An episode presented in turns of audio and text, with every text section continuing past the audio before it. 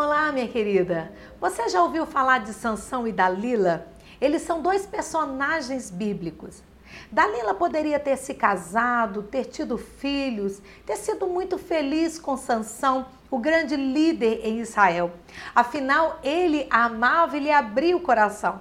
Mas para espanto nosso, Dalila preferiu dinheiro do que ser feliz no amor.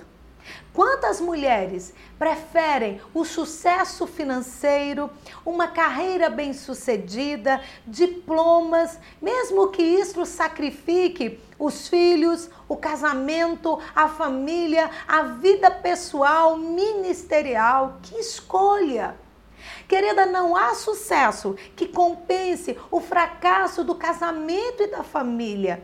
As nossas escolhas vão determinar a nossa colheita. Quem sabe esteja na hora de você rever as suas prioridades.